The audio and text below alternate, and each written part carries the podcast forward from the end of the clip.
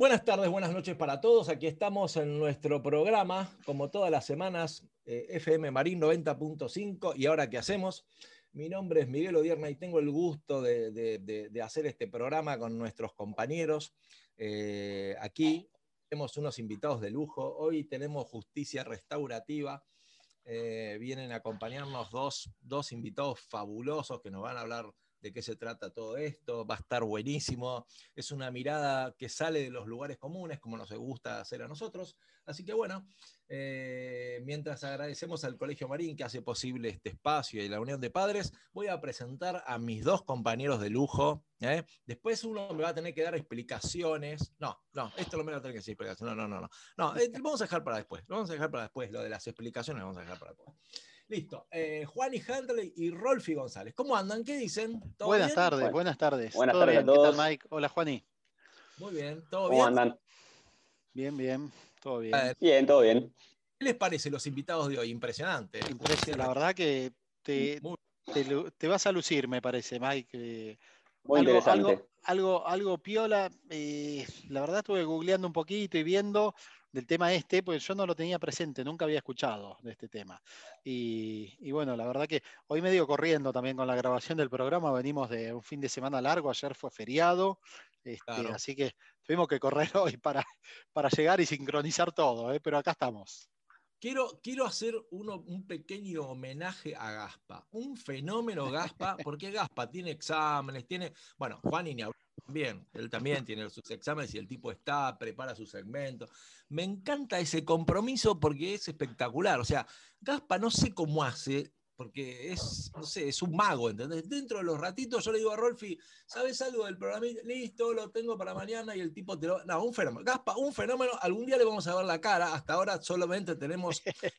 el off tenemos, o sea, es un off. El productor enmascarado. Nada, Rex, Rex.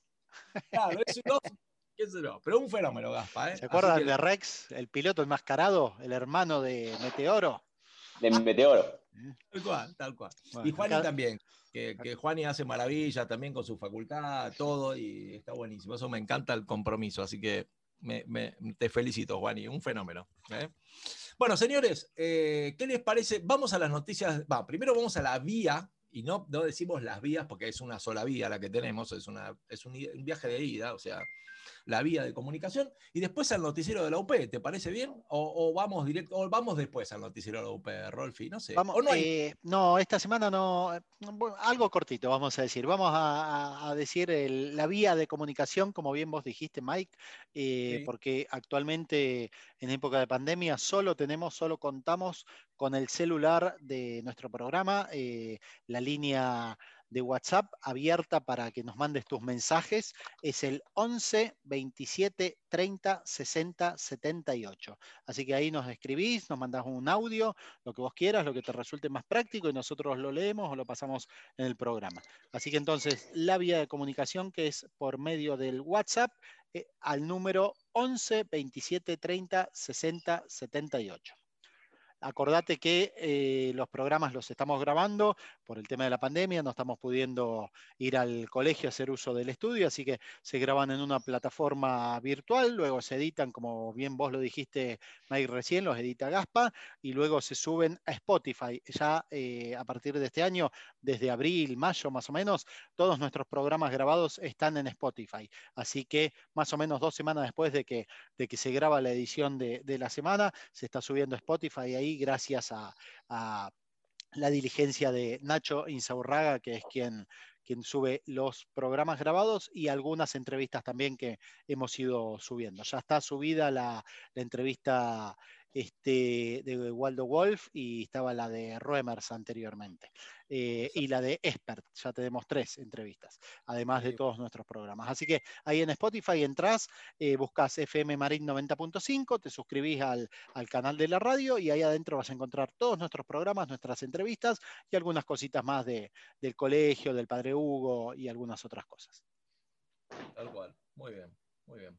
Bueno, ¿qué, mm, ¿tenés alguna noticia para dar? Sí, te cuento, te cuento rápidamente porque ya está en la calle, ya se lanzó la, última campaña solidaria de este año, que es la de los bolsones navideños. Siempre fue cajas navideñas, como dijimos la semana pasada. En esta oportunidad van a ser bolsones, dado eh, que tuvo muy buena repercusión y fue muy ágil armar los bolsones este, solidarios que hicimos en, en septiembre. Así que adoptamos la modalidad y para este fin de año vamos a armar bolsones navideños. Ya está eh, enviada la comunicación por parte de dirección secundario, por parte de mamás coordinadoras, el flyer que va por WhatsApp. Está todo distribuido, el pedido para cada uno de los cursos, grados y o salas. Eh, cuál es el, alimento que tienen que traer para que nosotros podamos armar esos bolsones. Eh, si mal no recuerdo, creo que es hasta el 18 de diciembre que se pueden llevar los alimentos al colegio. En el colegio se pueden recepcionar todos los días hasta las 16 horas, eh, desde las 9 a 16 horas, eh, ahí en la puerta de entrada del secundario. Y también nos pueden contactar a los referentes de UP que los podemos recibir en nuestras casas, como hicimos con los bolsones solidarios, en caso que no quieras acercarte hasta el colegio, que no te quede muy a mano, que pienses que, es muy lejos o, elegir la opción de alguna alternativa nuestra que te quede más cerca de tu casa. Así que también lo puedes hacer.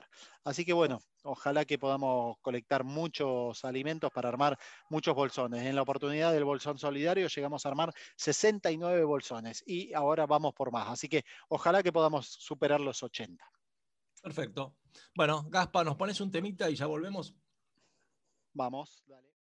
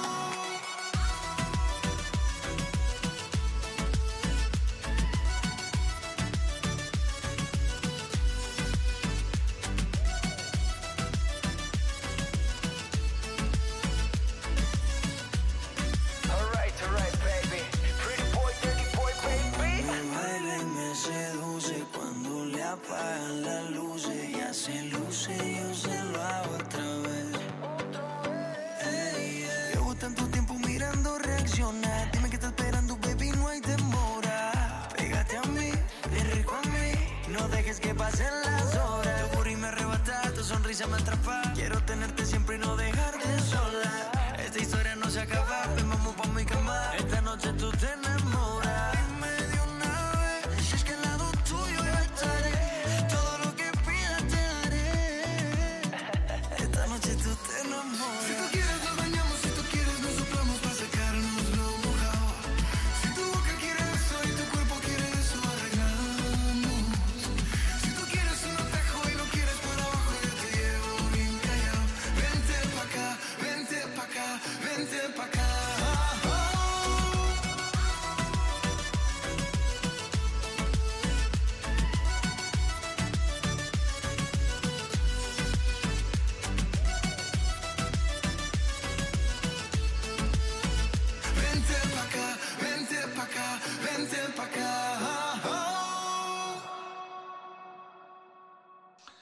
Bueno, llegó el momento de la, de la entrevista. Eh, es un género que a nosotros nos encanta en nuestro programa porque es la parte donde empezamos a escuchar, empezamos a aprender, eh, sentimos que eh, todas las personas que, pasan por nuestro programa nos dejan cosas y, como alguna vez dijo un gran comunicador argentino, uno termina completando su educación en público en la radio y tiene que ver con eso, ¿no? con saber, con conocer, con la empatía. Y hoy tenemos, yo creo, no sé Rolfi, pero yo te digo que con esta, con esta delantera, o sea, con tres, con tres jugadores de este nivel, eh, salgo, salgo a la cancha como Bielsa a atacar, porque fíjate, De tenemos eh, un 9 que para mí, a ver, es excelente, tiene altura, tiene dinámica, tiene plástica, que es la escribana Mariana Rospide. ¿Entendés? Ella para mí está de 9 ahí para hacer goles, ¿entendés? Ella está ahí cerca del área, ok. Después tenemos uno que juega de wing a la derecha, que es el doctor Andrés López, ¿eh? así que seguramente él también va a tener algún centro para mandarle a, Marianita que cabecee y todo lo demás. Y después le tenemos a Iván Llanes, que me parece que es como una suerte de Riquelme, Orteguita. El tipo está en el libro ahí todos lados y, y genera juego. Así que me parece que tiene algo que ver con eso, ¿no? ¿Puede ser? ¿Te parece a vos? Sí, totalmente. Y, y mira, me animo a decir que no solo vamos a aprender así a nivel didáctico, este, sino me parece que también nos van a nutrir con un montón de experiencias y anécdotas que van a ser invaluables y nos vamos a llevar un montón de, de cosas buenas el día de hoy. Bueno, entonces vamos a presentar formalmente a esta delantera maravillosa.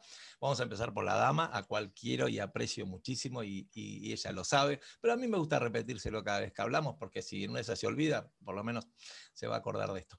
Eh, se llama Mariana Rospide, es escribana, es un encanto, bueno, es directora en la UCI, docente, una genia total, una genia, una madre divina, una mujer espléndida, así que bueno, no tengo nada más que este, piropos para, para, para regalarle a Mariana. Así que bienvenida Mariana y gracias por estar acá. ¿eh?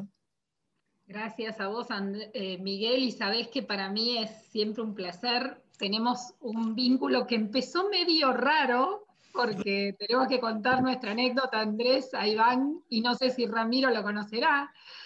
Yo No creo, estaba ¿eh? con todos mis- yo lo voy a contar, Miguel, porque la relación que tenemos hoy no condice con cómo empezó nuestro vínculo.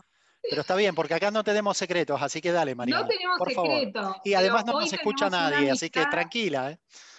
Hoy tenemos una amistad que es invaluable. He conocido a una persona que es excelente y a quien quiero mucho, él lo sabe. Es y verdad. nos conocimos, en realidad yo lo tenía él como profesor de la UCI, yo era profesor en la UCI, cuando me designan directora de la carrera, yo con mucho miedo digo, bueno, voy a empezar a conocer profesor por profesor. Y yo lo veía mucho a Miguel que caminaba por el jardín de la UCI y todo, y dije, ay, lo voy a ir a saludar. Cuando lo voy a saludar y me presento y digo, hola, ¿qué tal Miguel? Yo con una sonrisa le digo, ¿cómo estás? Soy Mariana Rospide, soy la directora. Me mira, no, ninguna sonrisa emitió y me dice, ya te conozco. Ya Eso fue todo. Yo casi me entierro adentro de, del macetero que había al lado, Ah. porque era tan feo la reacción. Dije, listo, Miguel, no, no te preocupes, perdón. Y después me dice, no, te pido disculpas, me agarraste en un mal momento. Pero bueno, fue terrible para mí. Creo que fue la peor presentación que tuve. Y él es el día que nos acordamos y nos reímos mucho porque no condice con lo que es como persona Miguel. Y Bueno, No, totalmente, te iba a decir, lo agarraste en un mal día porque eso no es así. Él no es así, es todo lo contrario. No, no, pero vos no sabés lo que fue, preguntale a él, no, que yo no miento, ¿no, Miguel? explicar mi versión. Es tal cual lo que. Lo que pasa es que Mariana se había presentado en la planta baja. Entonces, casualidad, nos volvimos a ver en el primer piso. Y a mí me salió, yo no me di cuenta, evidentemente le hice mal, me salió mal, yo reconozco, le pedí perdón, porque, porque la miré como, como diciendo, no entiendo, ya nos presentamos, pero lo dije tan mal, o sea, tan, tan falta de protocolo, de etiqueta, no, un desastre. un En el mismo momento dije, retrocedo 80 casilleros con la directora. En un momento, no se puede, no, olvídate.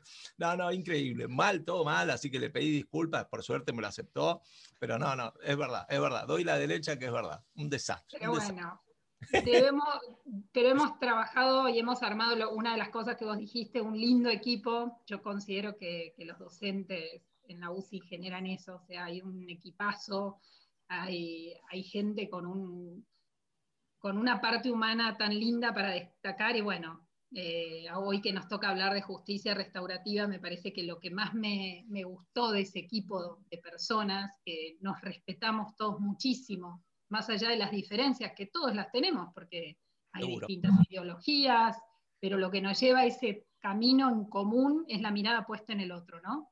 Esa mirada que uno quiere tener su mejor versión que nos cuesta tanto, porque a todos tenemos un montón de vulnerabilidades que luchamos todos los días para ser más fuertes, y esa vulnerabilidad y fortaleza son la misma cara, ¿no? Tenemos miedos, tenemos inseguridades, tenemos caminos que a veces nos generan esta incertidumbre y siempre tratamos de ser mejores personas, que nos cuesta a todos, y eso de buscar ese bien común lo tiene justicia restaurativa y es apasionante poder trabajar con este equipo de personas que todos eh, tenemos como ese, ese fin, ¿no? La mirada puesta en, en qué se puede hacer para mejorar comunidad, por decirlo de alguna manera. Y bueno, ahora sí te dejo que sigas con Andrés, que es el que tiene, y también Iván, obviamente, para aportar mucho de esto. Gracias, Mariana, gracias por las lindas cosas que decís. Eh, bueno, hoy justamente nos visitan ustedes que son parte de Justicia Restaurativa, eh, el doctor Andrés eh, López, que es defensor oficial y coordinador del programa Reparar para no repetir. Me encantó, me encantó ese lema, reparar para no repetir. Eh, y bueno, Iván Llanes, que también él va a dar un testimonio de cómo, cómo, cómo empezar, salvando la distancia, como empezó, empecé yo con Mariana y dar vuelta al resultado. ¿No, Iván? ¿Te gustó esa? como el 0.40 match point y decir, mira vos, ganó Iván, mira vos, eh, dio vuelta al resultado. vuelta al resultado, claro. Exacto, ya lo va a contar de qué. Y, y bueno, lo primero que te quiero preguntar, Andrés, antes de agradecerte, primero te, te agradezco que estés acá. eh, ¿Cómo se hace, digamos, eh, para llegar a poder conectarse y a poder charlar y a poder tener un diálogo y a generar un vínculo afectivo, porque en definitiva es un vínculo afectivo, con personas que están privadas de su libertad, encerradas, que quizás se habrán equivocado y tienen claro esa equivocación, y, cómo hacen para ver hacia adelante cuando el presente parece tan oscuro. Digo, ¿cómo, cómo, cómo se logra eso? Eh, me gustaría que, nos explique, porque yo cuando estaba haciendo la previa del programa y charlaba con muchos amigos y demás que les contaba, me decían, ¿cómo harán? Bueno, es la pregunta del millón, ¿cómo se hace? Digamos, ¿cómo, cómo podés generar eso, Andrés? Bueno, primero agradecerles, agradecerles mucho. eh, estos espacios para nosotros tienen mucho significado y, y porque es amplificar la voz de aquellos que no tienen voz. Y poder estar en un espacio tan, tan importante. Recién Ramiro me contaba de sus hijos, y a mí me interesa la vida de los jóvenes y de, y de las jóvenes que andan por ahí pululando, porque, y sobre todo en un momento de tanta crisis humanitaria, ¿no? Porque son, eh, en definitiva, los que van a ver el resultado si, si es que logramos dejar algún resultado positivo de todo lo que venimos haciendo. Todas las organizaciones, todos los movimientos sociales, todo, todo aquel que trabaja por el bienestar del otro y de la otra y sobre todo por esto de la paz social. Eh, lo primero que, que, se me viene siempre a la cabeza cuando me preguntan algunas cosas en este, en este sentido es, primero, se hace siendo feliz. Primero, uno se pregunta si es realmente es feliz haciendo lo que hace, ¿no? Yo tuve etapas, tuve dos etapas por lo menos ahora en, lo que va de mi carrera, hace 16 años que empecé a trabajar en el Poder Judicial y fueron ocho años de, soy defensor oficial, eh, fueron ocho años como de, sentirme una persona privilegiada y que mi trabajo no era útil. Eh, que mi trabajo era nada, era burocrático, era sentarme en una oficina y hacer oficios y hacer ofrecimientos de prueba y, delegar, algunas cosas y otras eh, eh, poder hacerlas yo, pero era algo muy, muy así, muy básico. Era un, un burócrata privilegiado con un sueldo de privilegio enfrente de las personas que atendía permanentemente. Hoy sigo siendo un privilegiado frente a las personas que, asisto permanentemente, pero con una mirada restaurativa, con una mirada distinta. Lo segundo que, eso es lo primero, digamos, ver si, si, lo que vos haces te hace feliz, eh, tu vida va a estar más feliz, vos vas a estar más feliz.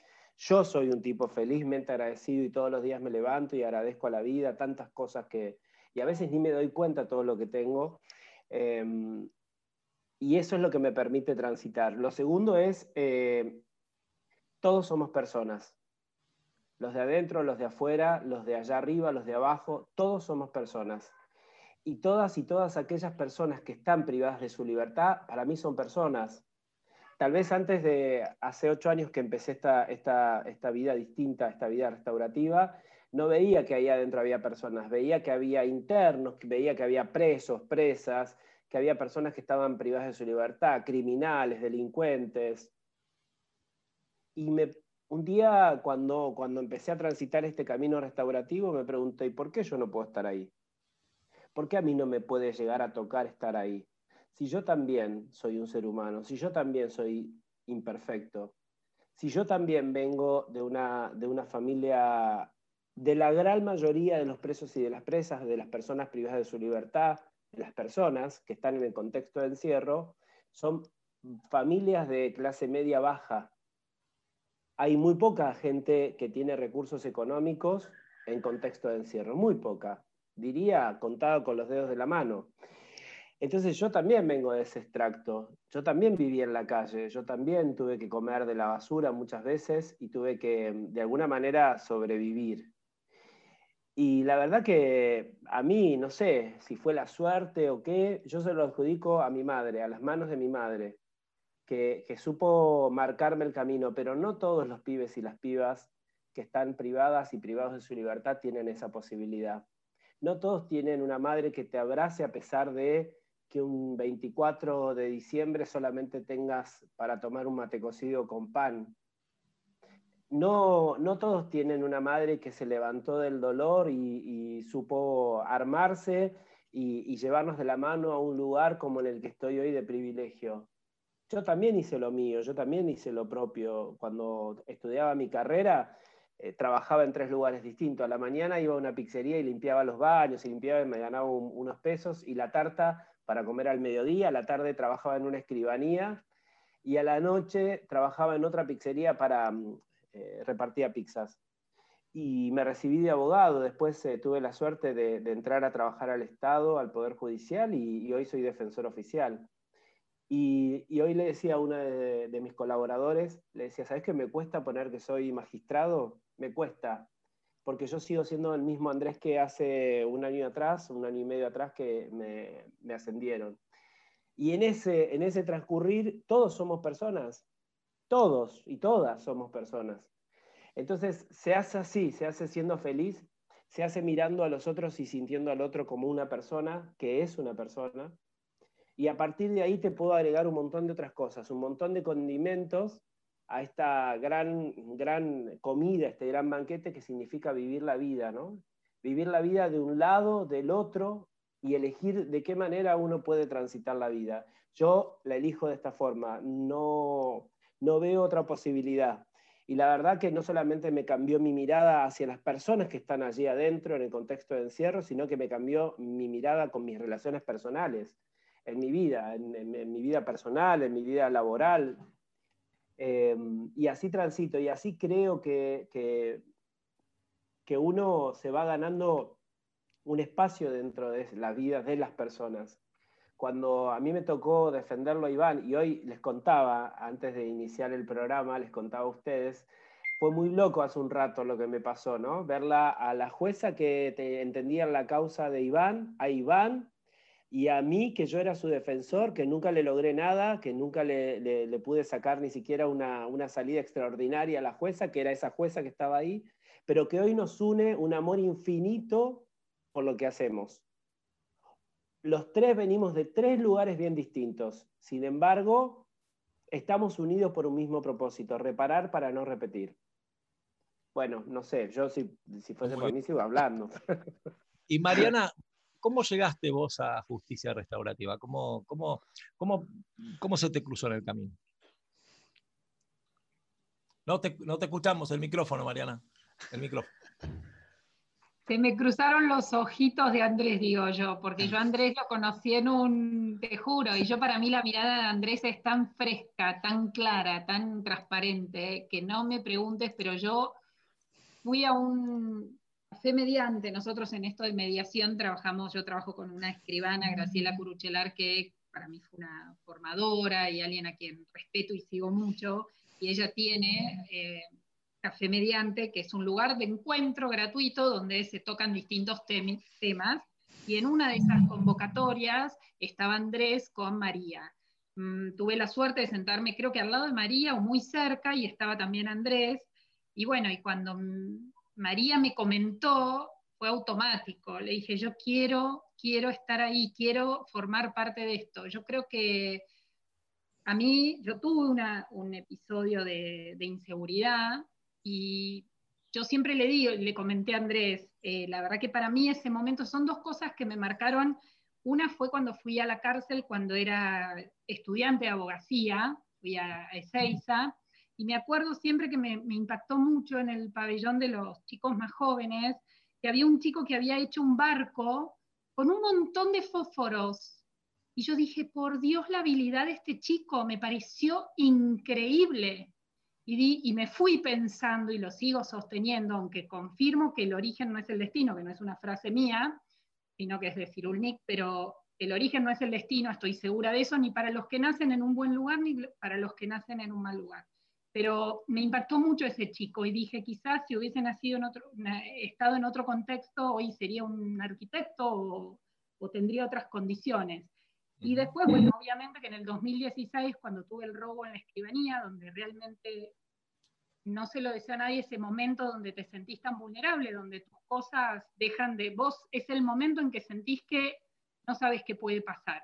Y realmente fue para mí muy extremo, me asusté mucho, pero también me generó algo interno adentro mío de volver a plantear por qué este hombre está haciendo esto. Y hasta yo pensaba, capaz no tuvo ese abrazo de su mamá o de su papá o la contención. O... Y hay una carencia en la sociedad que es todo esto de la mirada, cómo miramos a los que tenemos al lado y los que quizás estamos en una situación donde tenemos todo, porque hablo, cuando hablo de todo, tenemos un montón de carencias quizás a nivel emocional o de otras, pero digo, cuando ya tenemos cubiertas nuestras necesidades básicas y cualquiera que tome la pirámide de Maslow y vea necesidades básicas, necesidades sociales, necesidades de educación, y cuando ya llegas a una punta donde ya no te falta nada, porque realmente es así, tenés una obligación de ayudar y hacer un aporte al otro, porque vos también recibís de ese aporte que das. Entonces es como nutrirte vos también. Y es un vínculo que yo me parece que para... Mm, no podemos quedarnos quietos. Y yo en Andrés veo eso, veo esa polenta que le pone para... Y no es el dar desde un lugar de dar, sino no, educar, dar, recibir, un ida y vuelta, un ser conscientes de que la persona que quizás está privada de su libertad, obviamente que tiene que ser consciente de por qué hoy está privada de su libertad, de que se hizo un daño a otra persona, que esa otra persona también es importante y que hay un vínculo que reconstruir, si no es con esa otra persona, es con la sociedad misma. Entonces, ese trabajo que yo vi en justicia restaurativa me atrapó, y dije, quiero ser parte de esto, como sea. Y hoy estoy acá. Así. Y Iván, y contanos cómo fue tu primer contacto con Justicia Restaurativa. ¿Cómo, ¿Te acordás de ese momento cuando, cuando te encontraste con ellos? Y puntualmente no fue un momento, sino, primero Ah. buenas tardes a todos y todas. Eh, fue más que nada un proceso, porque eh, estando privado de mi libertad, ahí abunda la droga, y la verdad que si no tenés un horizonte bien marcado, estás más que nada a la deriva, viviendo el día a día, y esperando que algún día venga el oficial a ficharte para que te vayas en libertad. Prácticamente es eso, y tratar de sobrevivir y comer lo mejor posible. Eh, pero bueno, es como también un proceso en el cual es una batalla diaria. Primero yo me refugié en, en la facultad, en el estudio. Eh, empecé a estudiar estando en la Unidad de La Plata, la carrera de abogacía, porque veía que me iba para rato la condena. Y en, esa, en ese mundo de la abogacía empecé también a prestarle más atención a mi defensor, que en ese momento era Chirino con Andrés López. Y como también hubo un ida y vuelta, porque sabía de qué hablar, por lo menos, por lo menos me hacía el que sabía. Imagínate, nosotros leemos, hacemos un escrito por derecho propio y ya nos creemos abogados. Así que se discutía todo y es una forma también que me empoderé, por así decirlo, y empecé ya a fijarme en, en tratar de acceder a los derechos, tanto mío como de mis compañeros, y poder, por eso fui parte también de un centro de estudiantes universitario. Por eso fue para mí un paralelo entre el, el estudio universitario y conocer a Andrés López y a Melluso, que ellos sin darse cuenta como que me estaban desconstruyendo y empoderando para que yo firmemente siga defendiendo mi derecho de acceder a la libertad antes de que irme cumplido en términos de, de agotamiento de la pena. Eh, te... Por eso digo, para mí fue un proceso.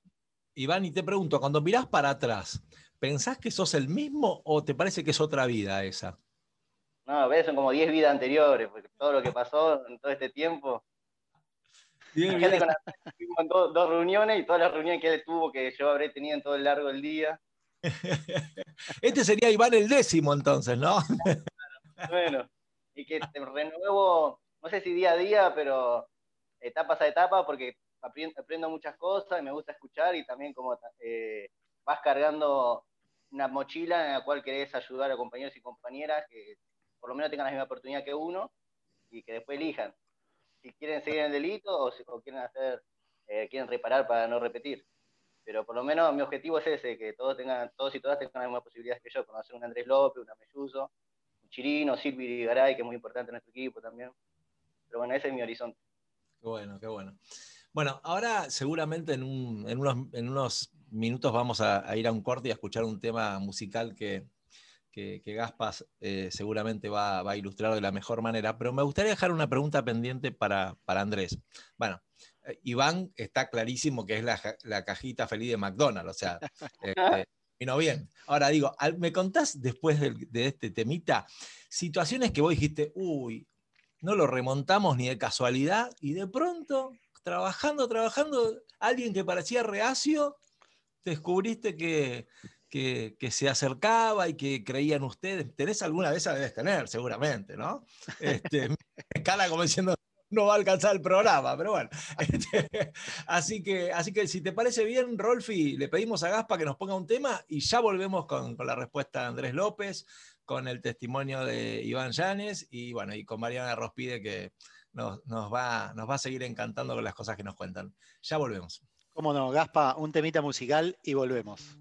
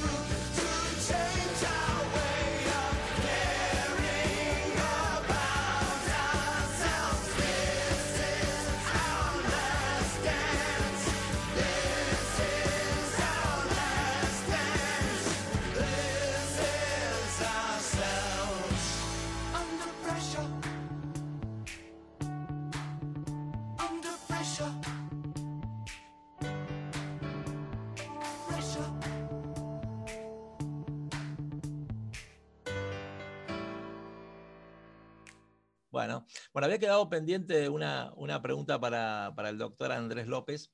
Eh, bueno, decíamos, eh, Iván, gracias a Dios, pudo revertir el resultado y hoy está haciendo goles por todos lados, pero, pero iba- ibas a contar una historia donde te parecía que no había manera de, digamos, de acercarte o que te parecía complicado y de pronto lograste cosas vos y seguramente, digamos, el receptor, ¿no? ¿Cómo, cómo fue eso? Contanos un poco. Eh, hay dos cosas. eh, no solamente hay jugadores eh, de fútbol varones, hay también jugadoras y muy buenas. Evelina Cabrera es una, quiero decirlo, porque yo no sé nada de fútbol. Así que si lo que dijeron está bien, yo acepto. Y lo que si dijeron que está mal, también lo acepto. Está bien. Soy muy malo para los deportes. Eh, la, la- la verdad que todos los días uno se encuentra con situaciones que son súper dolorosas, súper dolorosas. Eh, muchas, muchas y, y- y- de variada entidad. Aunque todos los días nos encontramos con, con satisfacciones que son increíblemente sanadoras, increíblemente, yo las comparto siempre con el equipo porque tal vez uno sea un poco la cara visible, ¿no? Eh, de- de este equipo maravilloso de voluntarias y de voluntarios. No, nosotros tenemos un gran presupuesto, yo siempre hago un poco este chiste, ¿no? De- Ustedes saben que tenemos un gran presupuesto y la mayoría me dice no, y se quedan pensando, ¿y quién los bancará esto? ¿Qué, qué- quién, quién les dará plata? ¿no? Y todas estas cosas.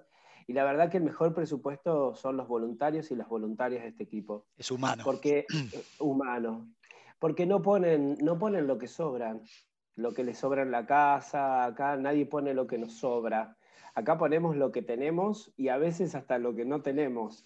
Y, y transitamos este voluntariado de esta forma. Obviamente que eh, estamos trabajando fuertemente para que esto en algún momento sea una política pública, porque todos estos reconocimientos diarios que yo recibo en mi celular, porque mi celular es un poco el receptor de todas estas cosas, y las redes sociales y nuestra página web que en breve vamos a, a inaugurar, que se llama www.repararparanorepetir.org, todos estos reconocimientos de un montón de personas, les, voy a contar el último que tuvimos ayer, ayer a la noche fue esto, me llega un mensaje y me dice, eh, la rusa, la rusa es una mujer que estuvo detenida, privada de su libertad en la, unidad 33, donde están las mamás con las niñas de 0 a 4 años.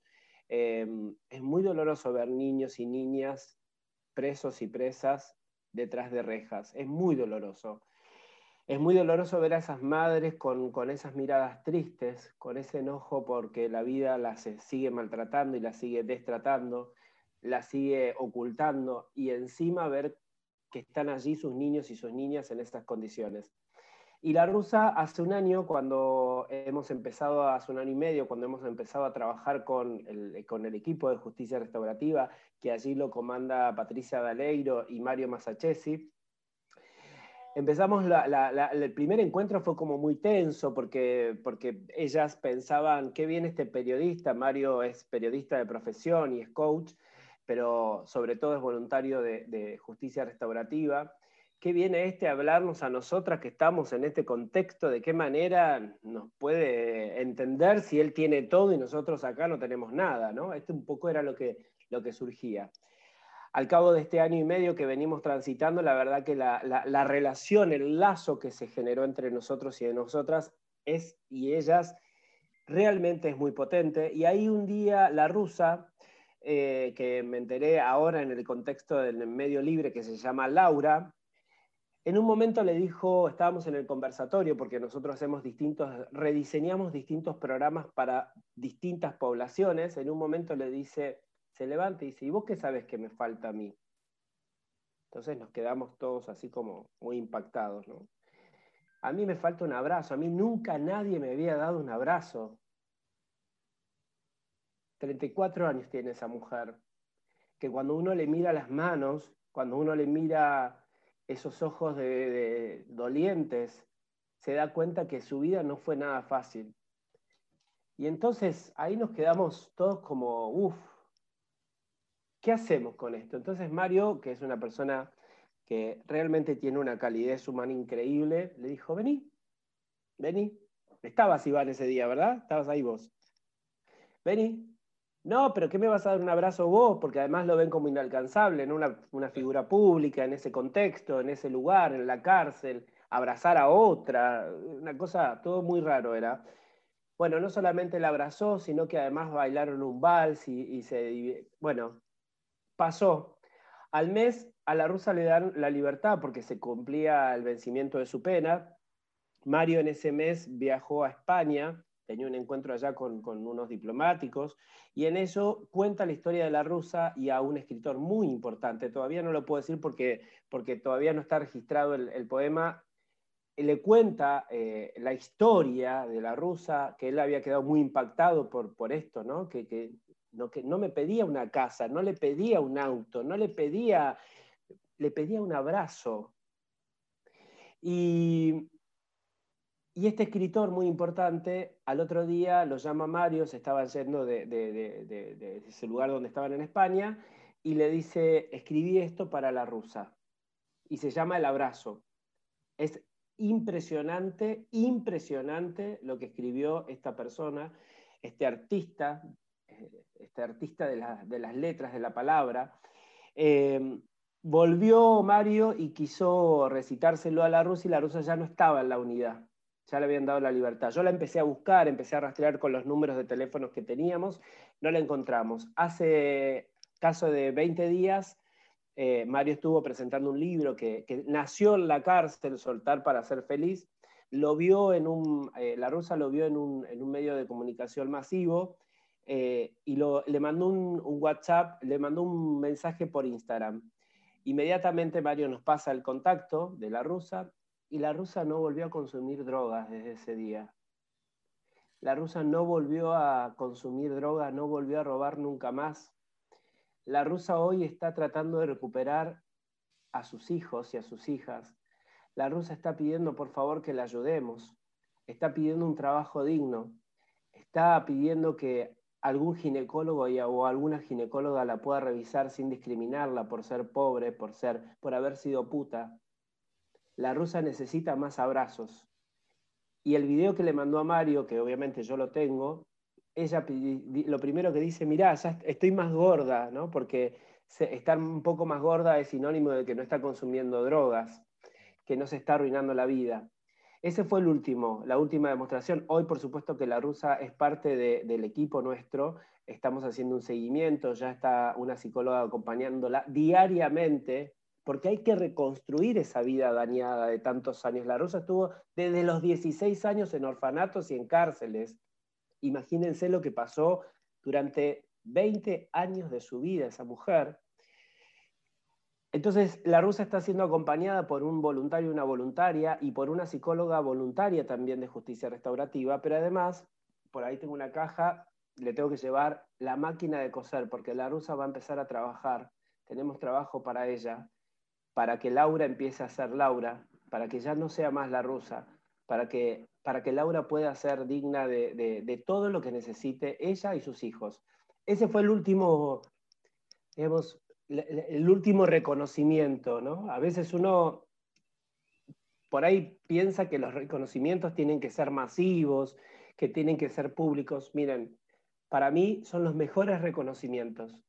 Los mejores reconocimientos están en, la vereda, están en un hospital cuando un pibe eh, va a ser padre y le dice a la directora del hospital, porque la directora del hospital es parte de este equipo, la doctora Amelia Franchi, le dice, doctora, yo la conozco a usted. Ah, sí, ¿dónde me conoces? Usted me vino a dar una charla en la cárcel sobre enfermedad de transmisión sexual. No robo más, doctora, estoy en el rol de papá. Y el pibe hoy es carpintero. Digo, esos son los mejores reconocimientos. Esto de poder compartir con Iván, para mí Iván es mi maestro. Así como la tengo de maestra a Silvia Irigaray, que es una de las madres del dolor, es la mamá de Maxi Tasca es una mujer que supo ponerse de pie, juntar los pedazos de su vida, de su alma, porque le arrebataron de un tiro en la cabeza a su hijo y a los dos amigos de su hijo en el 2001. Y hoy es la que lleva el testimonio de las víctimas a la cárcel y con la foto en mano de su hijo le dice a esos pibes que podían haber sido los asesinos de su hijo, acá estoy, confío en ustedes, necesitamos que salgan de una manera distinta, que no vuelvan a ingresar al sistema penal. ¿Cómo no, cómo no ser feliz con eso? ¿no? ¿Cómo no ser agradecido con estos? Muy fuerte, ¿eh? muy fuerte. Se hace difícil seguir.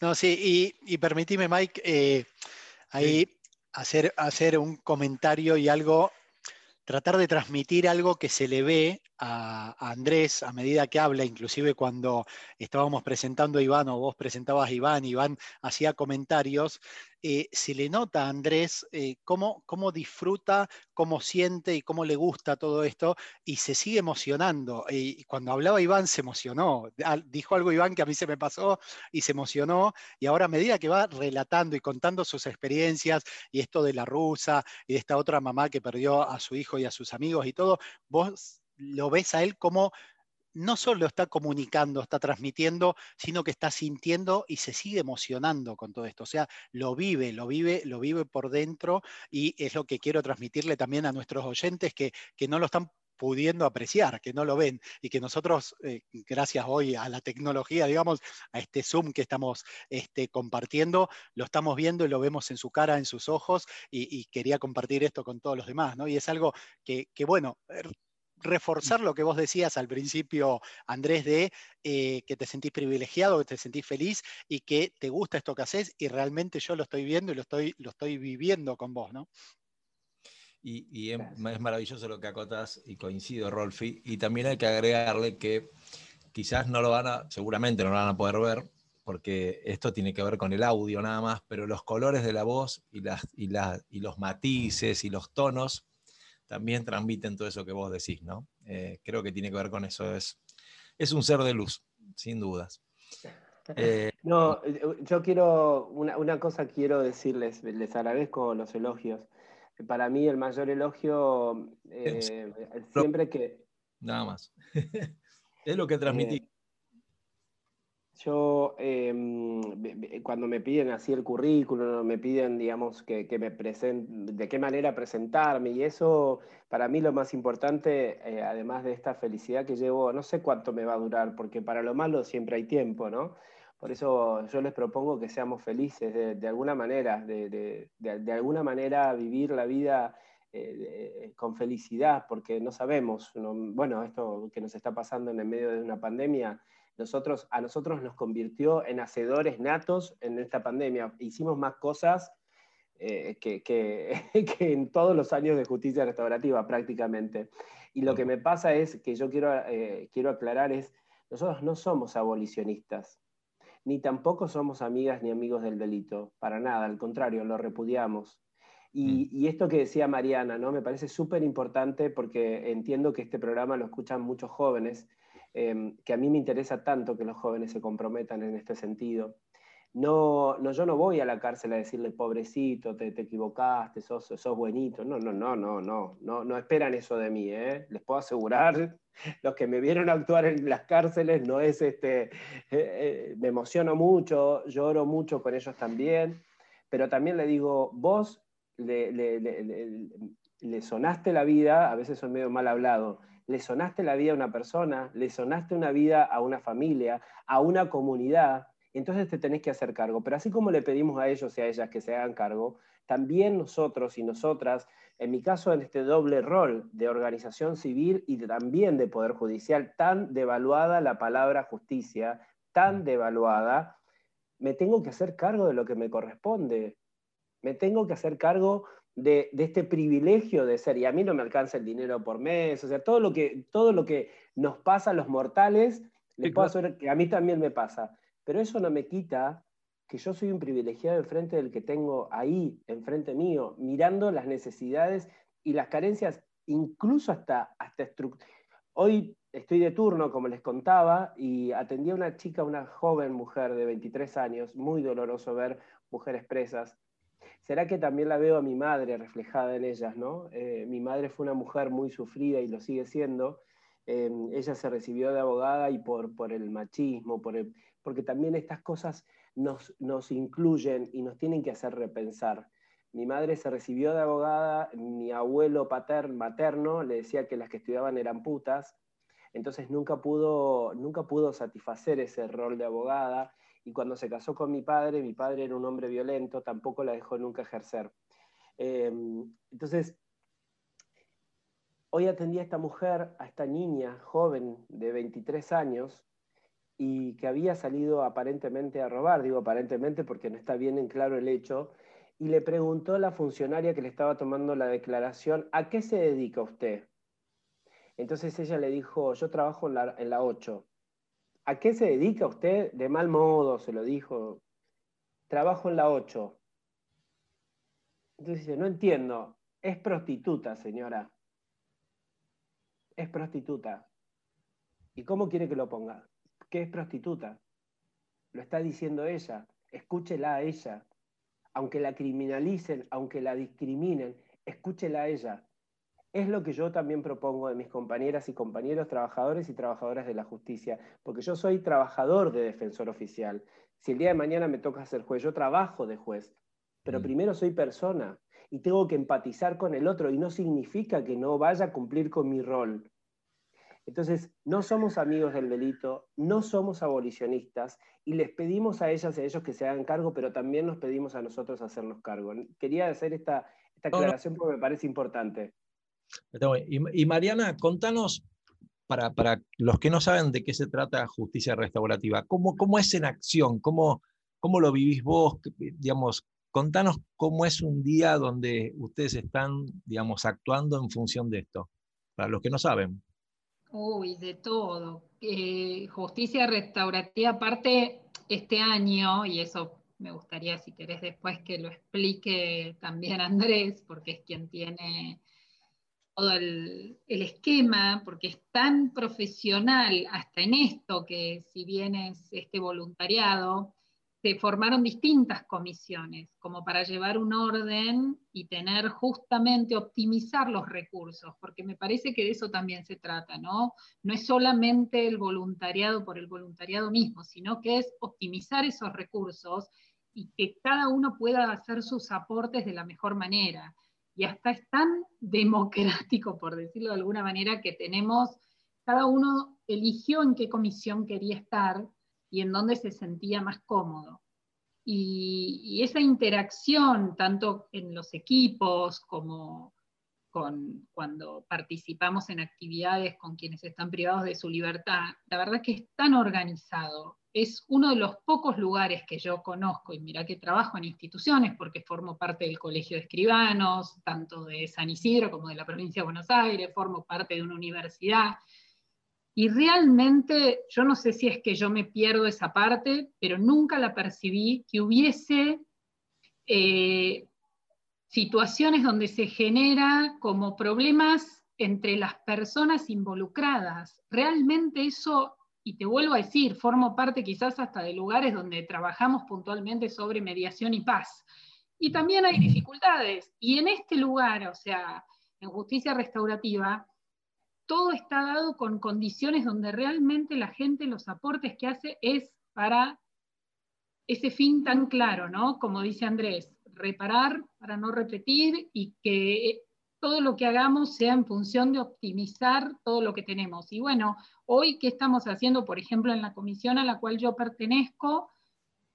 Una idea muy linda que creo, corregime después Andrés si no es así, la trajo María, María Meluso, la jueza que forma parte de Justicia Restaurativa y que fue una de las fundadoras, eh, hacer cartas. Hoy estamos haciendo cartas con las mujeres de, la unidad de San Martín, que están privadas de su libertad, y que el encierro en estas condiciones de pandemia fue tan, tan feo para ellos porque imagínate que perdieron el contacto con sus seres queridos y esto hace que te sientas más aislado aún. Si a nosotros, estando en libertad, nos costó, eh, mucha gente que está privada de su libertad realmente lo sintió eh, como algo hasta abandónico, ¿no? Estar ahí en un lugar donde no puedes tener contacto con tu familia y también expuesto a esta situación de vulnerabilidad donde no sabes cómo lo está pasando tu familia, a veces con hijos, otros con padres grandes, en situaciones muchas veces de, carencias económicas. Entonces, bueno, eh, esta mm, idea surgió de empezar a escribirnos y bueno, fue fabuloso, fue fabuloso porque yo hoy, por ejemplo, me escribo con tres de las chicas y espero ansiosa el día que me mandan las cartas para ver qué me cuentan y yo escribirles. Es como, yo me acuerdo cuando era chica existía algo así como, no me acuerdo cómo escribí, pen friend, era en inglés porque era con gente de todo el mundo. En ese momento no había WhatsApp, no había, eh, no había un montón de cosas. Entonces te escribías con alguien que yo me acuerdo en su momento creo que era de Tailandia. Imagínate esa cosa de tener un contacto, bueno, esto es algo así, ¿no? Estás en contacto con alguien que te cuenta eh, sus cosas y vos le contás parte de lo tuyo, porque obviamente también es esto de no generar un vínculo tan personal, sino algo desde un apoyo y desde un lugar de, referencia, de estar juntos, de compartir un espacio. Y bueno, eh, eso es lindísimo y, fue una idea que me pareció muy buena. Qué bueno. Iván, te quería preguntar, eh, nos pasa a todos en la vida, cuando alguien modifica una conducta, cuando alguien cambia, digamos, la mirada sobre las cosas, alrededor, a veces, en cualquier lugar que uno esté, tiene cierto rechazo. ¿Por qué? Porque es como, a ver, pero ¿cómo? Si siempre fue así, pero ¿cómo ahora ¿no? O sea, nos pasa a todos, nos pasa, no sé, el que, el que se come todo en las comidas y un día dice, no tengo ganas de comer, no, me estoy cuidando, y empieza, no, pero come, ¿cómo te vas a cuidar? O sea, desde esa estupidez a cualquier cosa siempre todo el mundo busca, pero no, pero ¿cómo? Si vos eras así, digo, ¿te pasó algo a vos en este sentido cuando modificaste de, de, de que alrededor también costaba un poco esto de aceptar que Iván ya no era el mismo? Sí, obviamente, y por eso también es que empezó la militancia en cooperativas de trabajo, porque cuando apenas me fui en libertad, eh, no había un compañero que venga y me ofrecía un puesto laboral o una pala, sino que venía y me ofrecía una pistola o un pedazo de droga para reducir. Y como yo salí, como te dije hace rato, con el horizonte entre todo bien firme, tuve la posibilidad de decirle que no a eso, y, pero no esquivarle sino a los amigos, sino explicarle cómo cambié la vida y demás, para tratar de que ellos modifiquen la forma de ver la vida de ellos y el prójimo. Pero ahí fue cuando se me prendió la lamparita, no a mí solo, sino a mis otros compañeros, que nos conocimos en las cárceles y a todos les pasó lo mismo. Tengo un compañero que es de Casero y otro de Acá La Plata, que nos juntamos los tres y decidimos, como estamos estudiando en la Universidad de Acá La Plata, hacer una cooperativa de liberados para que cuando salgan eh, no, le, no le pase como a nosotros, que nos ofrecen una pistola o un pedazo de droga, sino que le ofrezcan un puesto laboral, una pala y es por eso que estamos tratando de transformar esta situación y por eso junto a Andrés y a Melluso también estamos haciendo una red de contención, tanto en lo subjetivo como en lo laboral, porque todo bien, hay que transformar tu forma de pensar, de ver a la demás persona, pero cuando te empieza a doler la panza del hambre, ahí te olvidaste de lo subjetivo y tenés que, tenés que sobrevivir. Y, sentí, Iván, que, que esto, esto, este ejercicio que vos hacés, esta nueva vida, terminas logrando un efecto contagioso, digamos, como que el hecho de demostrar con los hechos de lo que decís, también el compañero termina pensando, bueno, no, quizás la autopista por donde va Iván está buena, ¿no? Empezás como a, se contagia eso, supongo. Sí, bueno, ahora en lo que pasó en la pandemia es que estuve más en mi barrio por el tema de, la facultad que estaba todo parado y el trabajo también no pude sostener el alquiler acá en La Plata, tuve que volver con mi familia y estar en el barrio. Y los pibes también les, hablaba a las cooperativas de esto, de lo otro, y ellos estaban eh, en ese momento de moda consumir cocaína fumándola como pipa, con bicarbonato y demás. Y, y bueno, y eso también lo hace ser eh, rematerialista, saltaban a la casa a robar tender, ropa colgada, cualquier cosa. Y ahora el último mes eh, me estuve volviendo para acá, para La Plata. Los pibes, imagínate, querían venirse a La Plata a ser parte de la cooperativa, porque tampoco hay salida laboral. Dejaron de consumir esa droga, porque no, no es que yo dejaba de verlo, sino que estaba ahí entre ellos, lo único que no, no me llama a consumir. Y cuando no están consumiendo les hablo, porque nos conocemos todos de chicos. Y bueno, están revirtiendo esa situación, pero tiene que ser sí o sí acompañado con una salida laboral, porque más allá del acompañamiento económico que te da eso, también te mantiene ocupado y la mente, la mente y la cabeza también ocupada. Porque al estar medio eh, sin hacer nada, como que también la, cabeza te carbura y lo primero que hacen es ir a rastrear algo o a consumir droga. Y es para mí todo un conjunto, como que te ordena también la vida del trabajo, pero tenés que acceder a, a ese trabajo. A veces es medio complicado empezaste a estudiar abogacía, eh, eh, digamos, te, cambió eh, la mirada algunas cosas? No sé, descubriendo las leyes, descubriendo las normas, descubriendo los derechos, también descubriendo las obligaciones. ¿Te, ¿Empezaste como a, sentir que algo también se modificaba de, lo que vos, de la percepción que tenías de algunas cosas? Sí, constantemente. Ves algo y ya lo relacionas con el derecho.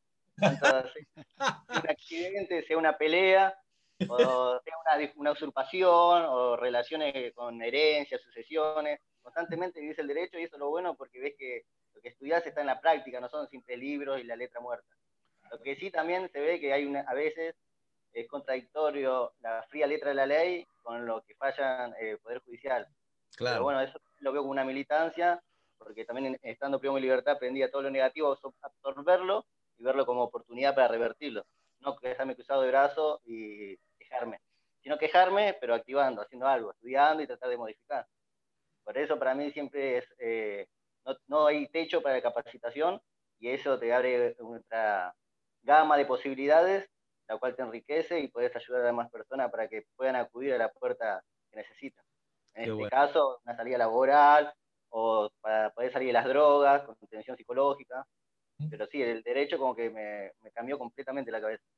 Iván, vamos a hacer un juego. Yo, imagínate de acá a 10 años. ¿Cómo, cómo, cómo, cómo, cómo imaginas al Iván, no sé, vigésimo será, porque vamos por el décimo, así que... ¿Te imaginas con un estudio? ¿Te imaginas trabajando para, para no sé, para alguna, alguna, institución determinada? ¿Cómo, con una familia? ¿Cómo, por, dónde, ¿Por dónde te imaginas de acá a 10 años? A ver. De acá a 10 años espero estar recibido y no sé si concejal o algo de eso en mi ah. barrio, pero quiero hacer algo que modifique concretamente el barrio.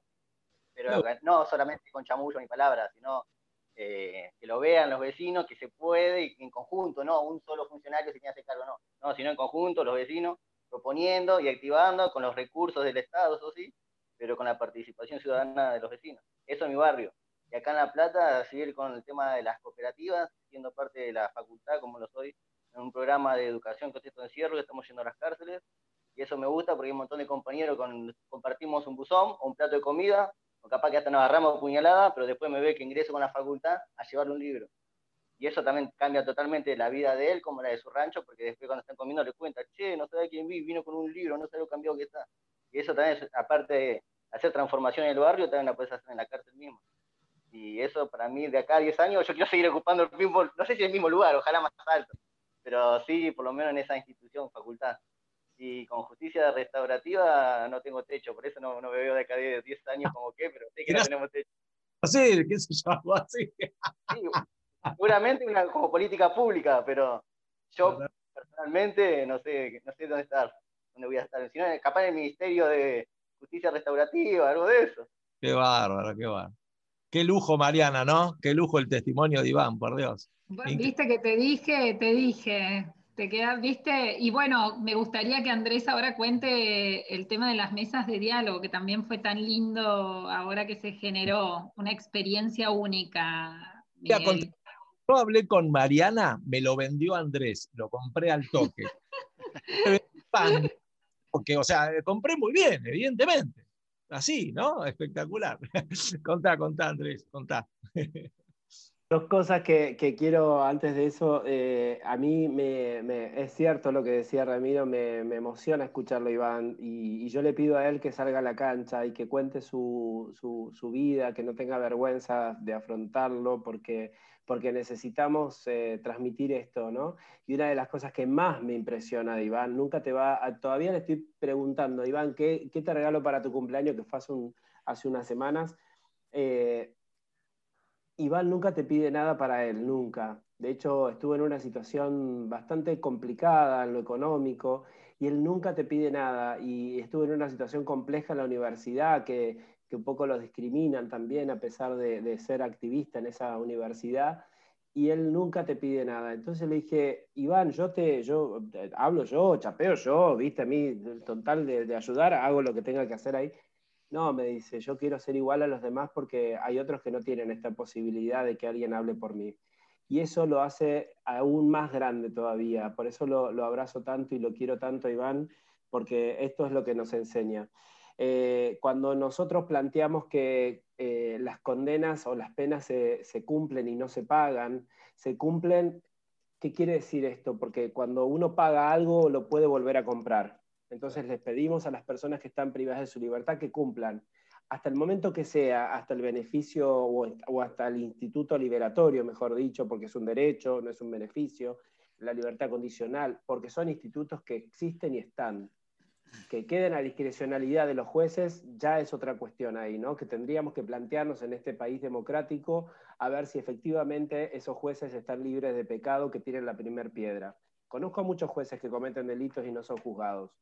Em, la verdad que elijo mi energía trasladarla a, esto, a este trabajo de justicia restaurativa, porque si tuviese, cuando escriba mi libro se van a, se van a enterar de algunos secretos de la justicia interna.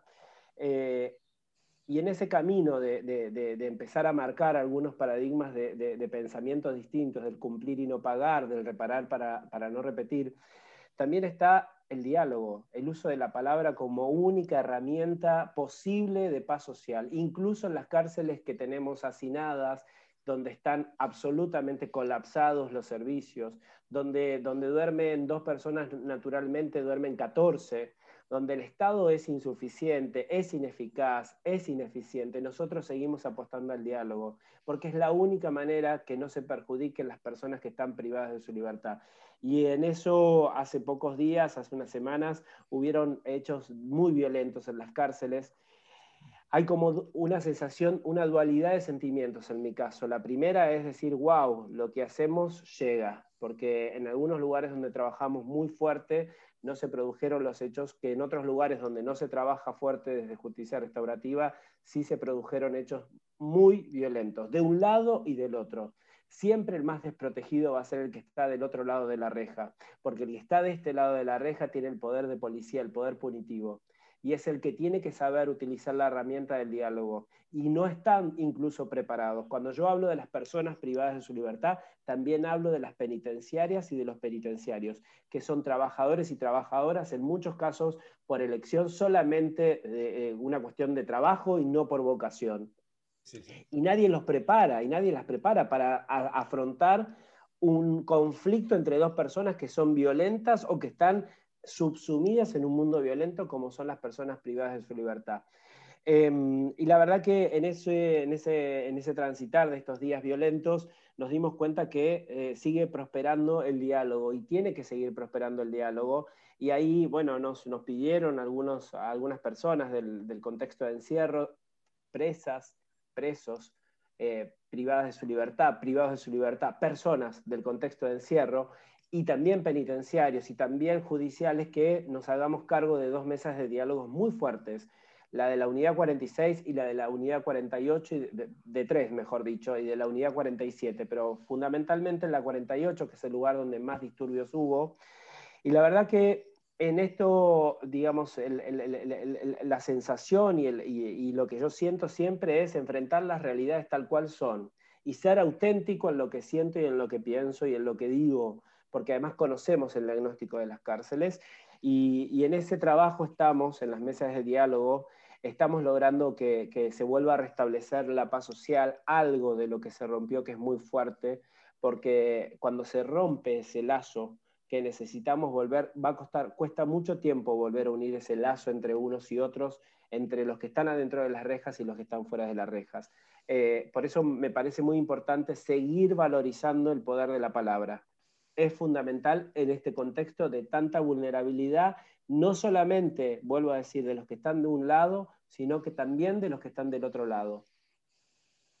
Mira, yo quiero, quiero agregar algo que me pasó esta semana muy fuerte hay, hablando de la palabra, ¿no? De, mm. eh, hay una persona en situación de calle acá en, Olivos, y yo cada vez que pasaba lo saludaba y él me sonreía con una sonrisa re linda, digamos, bueno. Eh, y en un momento me puse a conversar con él. No saben, no, te puedo explicar la sonrisa que me regaló.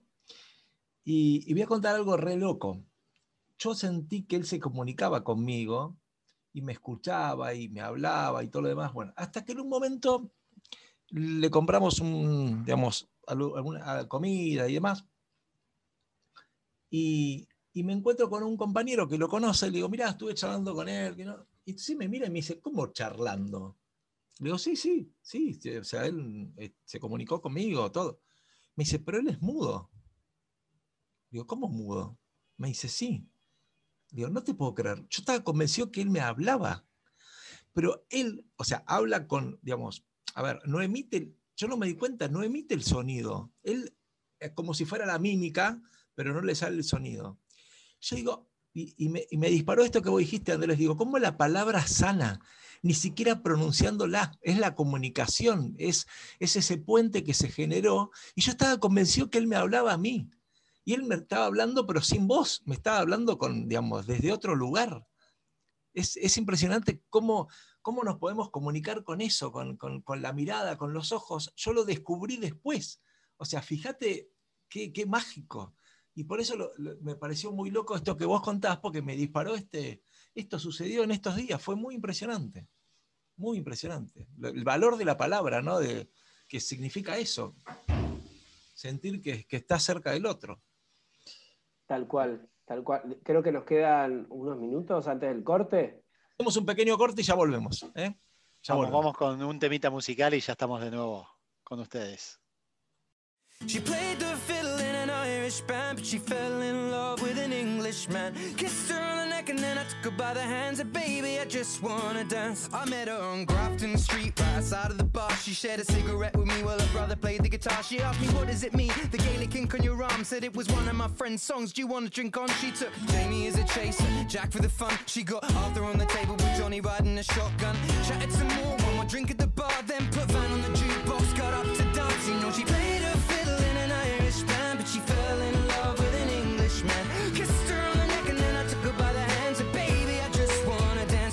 pretty little Galway girl. You're my pretty little Galway girl. Hey. You know she beat me at darts and then she beat me at pool and then she kissed me like there was nobody else in the room. As last orders were called was when she stood on the stool after dancing to Kaylee singing to trad tunes. I never heard Carrick Fergus ever sung so sweet. A cappella in the bar using her feet for a beat. Oh, I could have that voice playing on repeat for a week. And in this packed out room, swear she was singing to me. You know she played her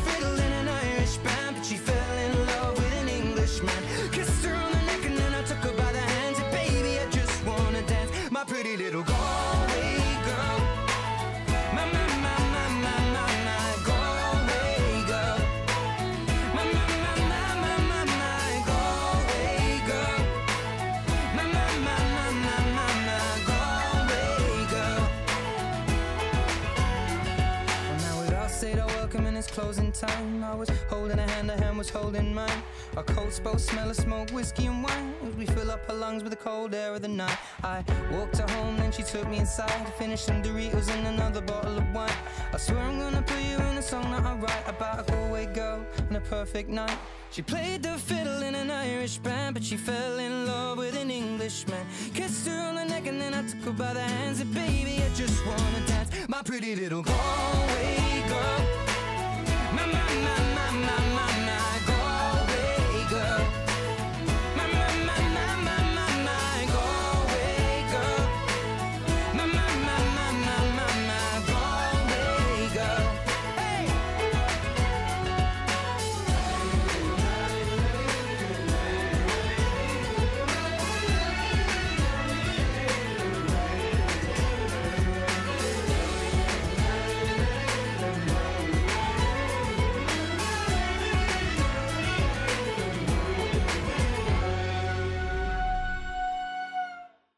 Bueno, y esto que hablábamos recién eh, con Mariana, con Andrés y con Iván y con Rolfi, la importancia de la palabra, ¿no? La importancia de escuchar al otro, la importancia de, de- mirarlo a los ojos, de reconocerlo, de darle el tiempo para que pueda hablar, de no apurarlo, de no, de no estar pensando en lo que vos le vas a decir mientras él te habla, sino escucharlo y meterte en ese mundo.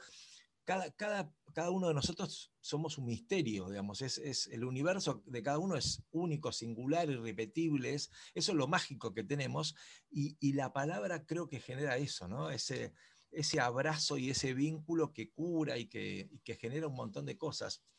Y, y bueno, es un poco lo que estábamos hablando en el corte con Mariana y con, y con los chicos y me gustaría que Mariana nos cuente porque digo, no, más- no soy y- más que la palabra, como yo decía antes, la comunicación, ¿no? Porque no necesariamente tiene que ser verbal. O sea, la comunicación tiene un montón de formas de, de- de expresarse, ¿no? Y hay que saber entender esa comunicación que puede ser gesticular, este, simbólica, este, verbal o de diferentes formas.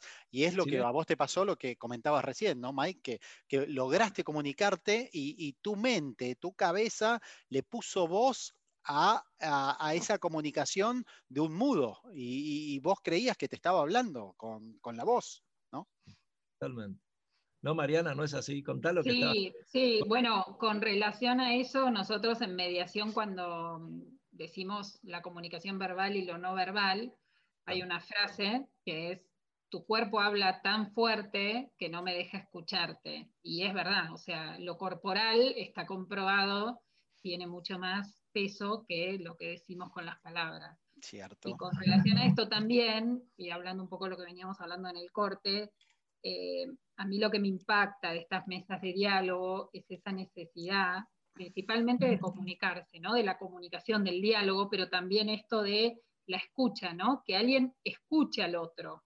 Y, y lo tomo también como propio, porque quizás son esas cosas que nos resuenan internamente. Yo cuando empecé a estudiar mediación, un poco lo que me pasó fue esto de un aprendizaje que tuve que internalizar. Y a mí me hablaban mucho de la escucha activa, y yo soy totalmente consciente de mi carencia y de mi, mi falla en eso. O sea, yo digo que dime de qué hablas y te diré de qué careces, ¿no? Y a veces esto de la mediación, la escucha, la comunicación. Bueno, por algo estoy en ese camino, porque en muchas cosas me falló todo esto y hoy lo hago propio. Y a veces digo, el escuchar es muy difícil. Nos enseñan, cuando somos chiquitos, a hablar, ¿no? Nos enseñan a escribir, a hablar, a expresarnos, pero nadie te enseña a escuchar. Mm. Esa escucha activa que tenés para con el otro, de realmente abrirte no para responderle y ya tener la respuesta que le querés dar, sino para entender lo que le pasa.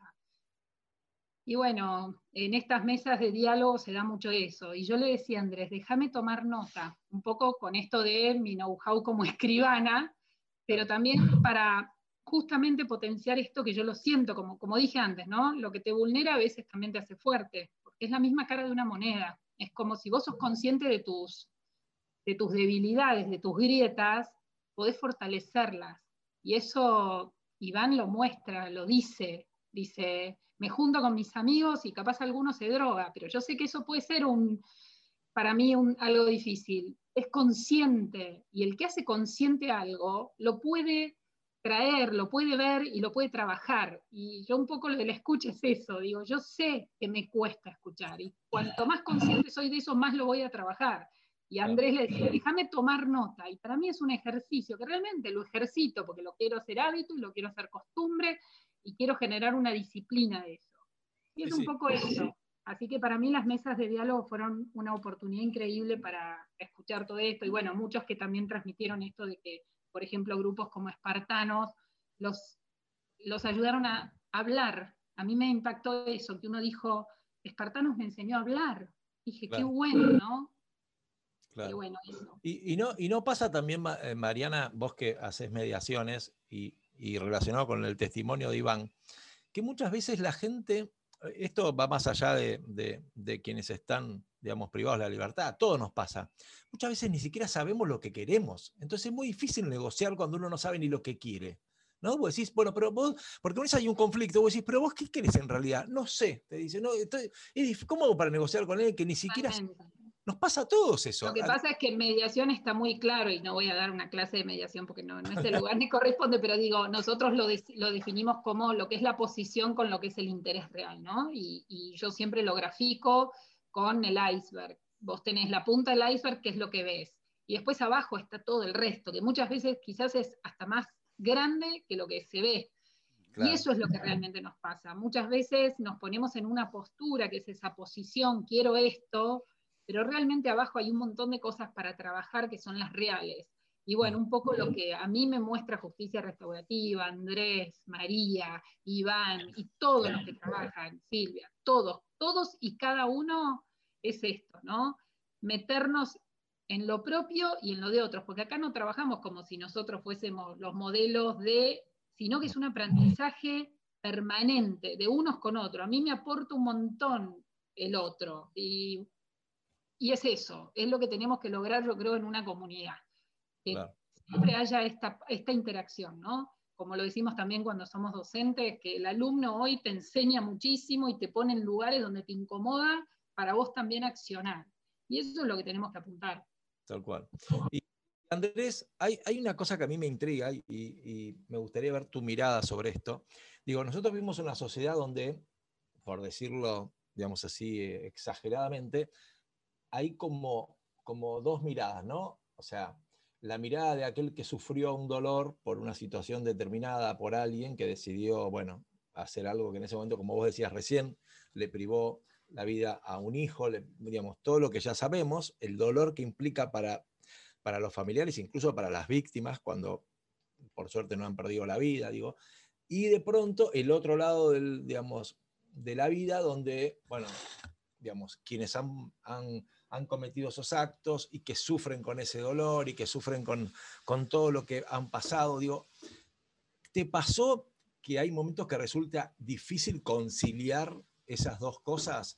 Que, que, se pueda entender, no estoy diciendo que el que sufrió un dolor le pueda parecer maravilloso, pero quiero decir, esto de empezar a imaginar algo que pueda tener que ver con el otro, eh, la empatía, te, te, digamos, ¿cuesta también eso en algún punto? Sí, es el mayor desafío. El mayor desafío que creo que tiene que ver con esto de la comunicación que decía Ramiro y del uso de la palabra, ¿no? Si nos escuchásemos, si nos escucháramos, no sé cómo, cómo suene mejor, Uh -huh.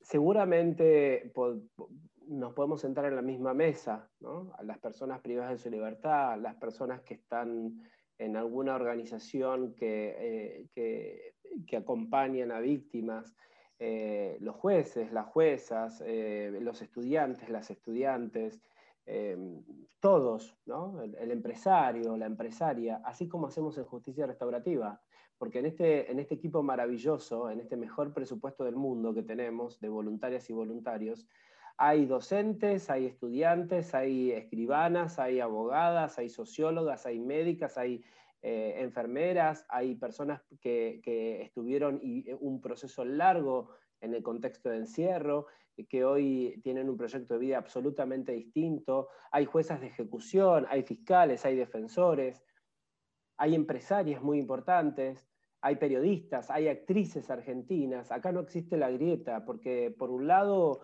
digo, es público esto, no es que yo lo, lo, lo invente. Eh, está Paola Barrientos, que tiene una ideología bien marcada, está Alejandra Flesner, está Susana Papel, y por otro lado está Mario Masachesi, que trabaja en un medio hegemónico Y la verdad, hace poco me, me, me, subió un desafío propio.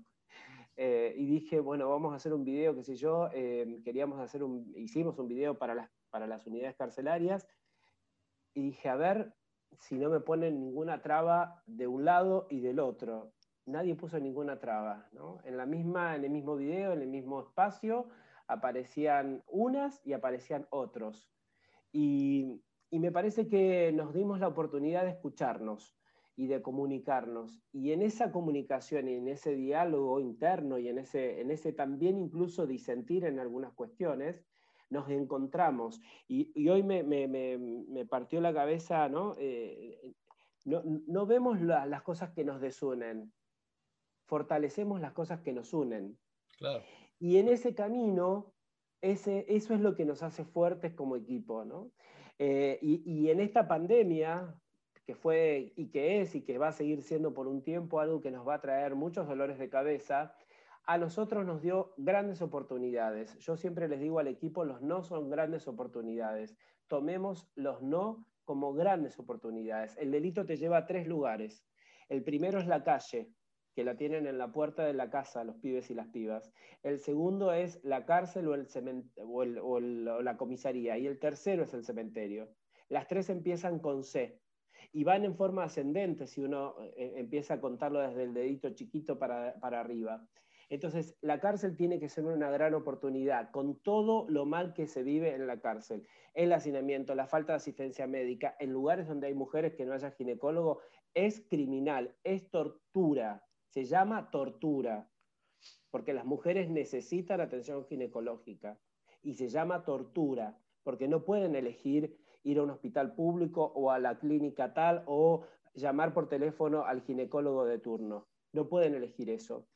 Y cuando, cuando uno puede encontrarse en ese diálogo y puede ver efectivamente que al otro le pasan cosas que nos pueden pasar a nosotros mismos, eso es empatía.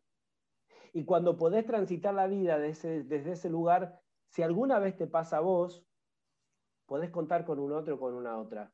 Entonces, para mí es fundamental que durante estos nueve meses de, pandemia hemos, hemos lanzado un proyecto que se llama Restaurar, donde nos hemos asociado, alineado y aliado con empresas privadas. El sector privado es fundamental en este, en este, en este trabajo nos hemos alineado para, que muchas personas privadas de su libertad, que hayan recuperado la libertad de rejas, pero que siguen muchas veces presas y presos de la violencia, de la droga, del alcohol.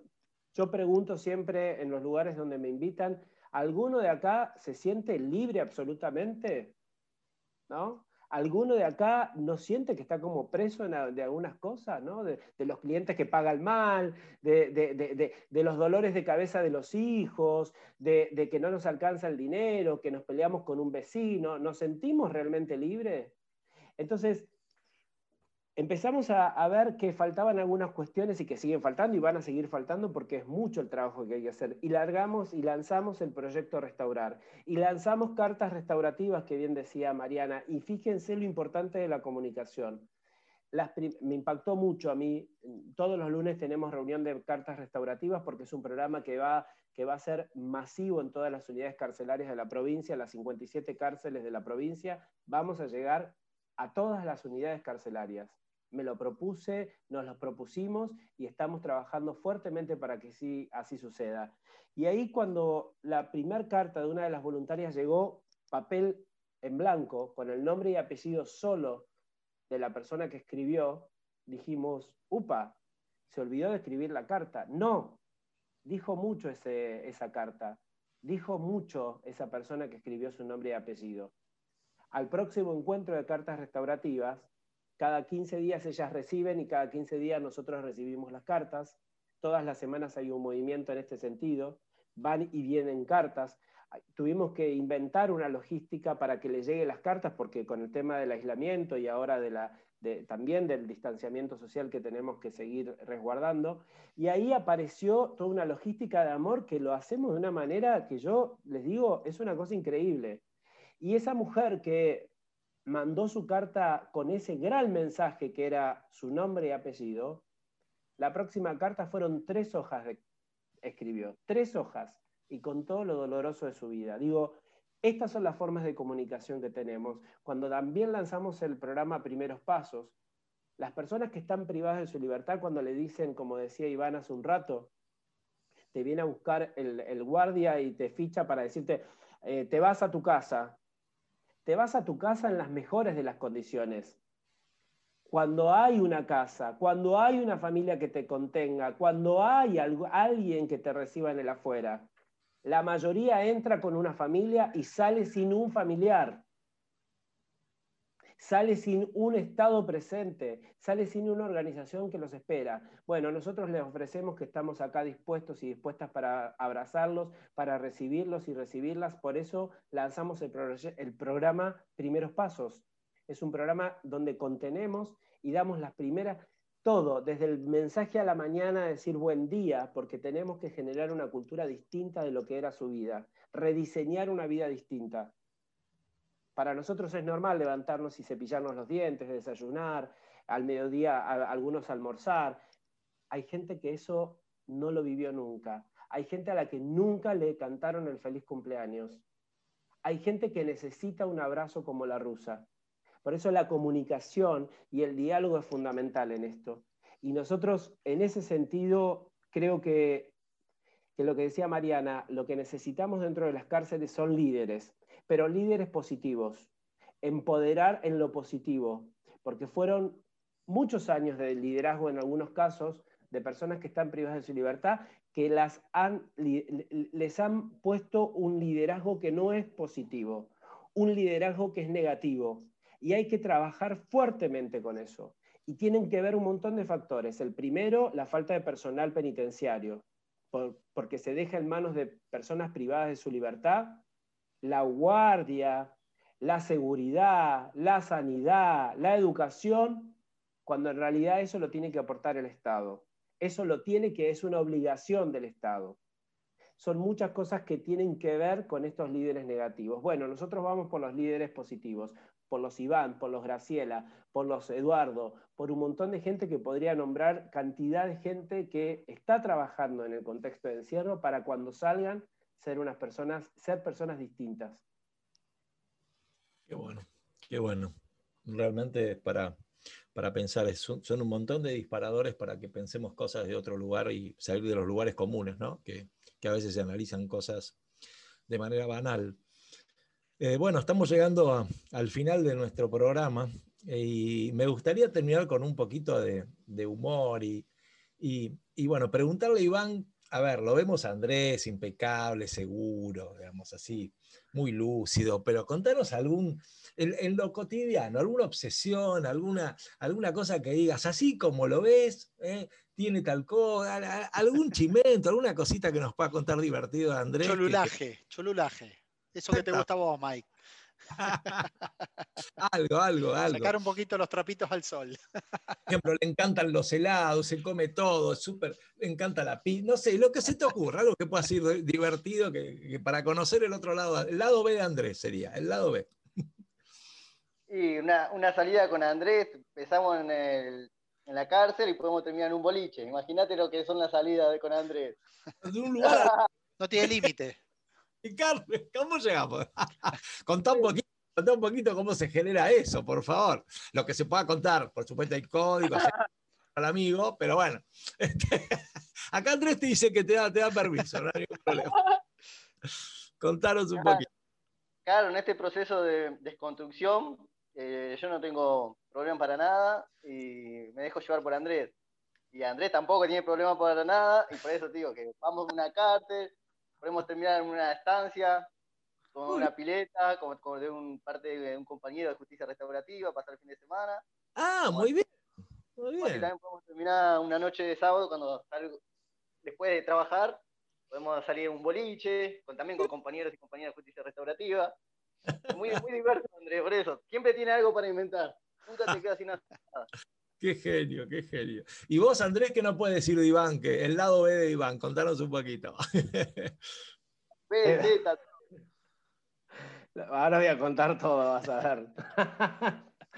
No, lo que más me. El, eh, lado B de Iván, em, un día nos llaman por teléfono y nos dicen, bueno, hay una persona muy importante que necesita, em, eh, creo que eso, eso nos une mucho también, ¿no? Eh, El primero que es un gran cocinero, un Uh, gran cocinero, un gran cocinero. De, de la nada, yo no sé cocinar y en mi casa hay cosas, pero, pero a veces se pudren porque no sé. Ahora, gracias a una persona que me regaló una huerta, estoy comiendo más sano y esa persona fue Mariana Rospide. Así que gracias, Mariana, por, por hacer mi vida más saludable.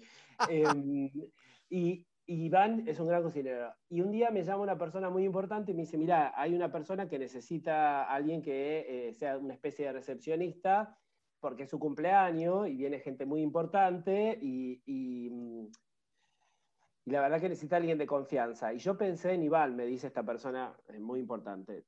Y le dije, sí, por supuesto, espera que lo llamo Iván. Yo estaba en el medio de, estaba en Ezeiza yo, me acuerdo que me había ido a ver unos pibes de Ezeiza porque habían salido en libertad y, y no tenían, bueno, nada, le llevamos algo de mercadería para que morfen. Y le- lo llamo Iván, le digo, Iván, eh, ¿te gustaría así, así? Te pagan, te pagan bien, pagan bien. Iván es así, listo. Sí, ya voy para allá. O sea, nada, Iván es tan humilde en su esencia, ¿no? Porque yo ojalá yo llegue a ser como él algún día y que pueda aprender de, su grandeza.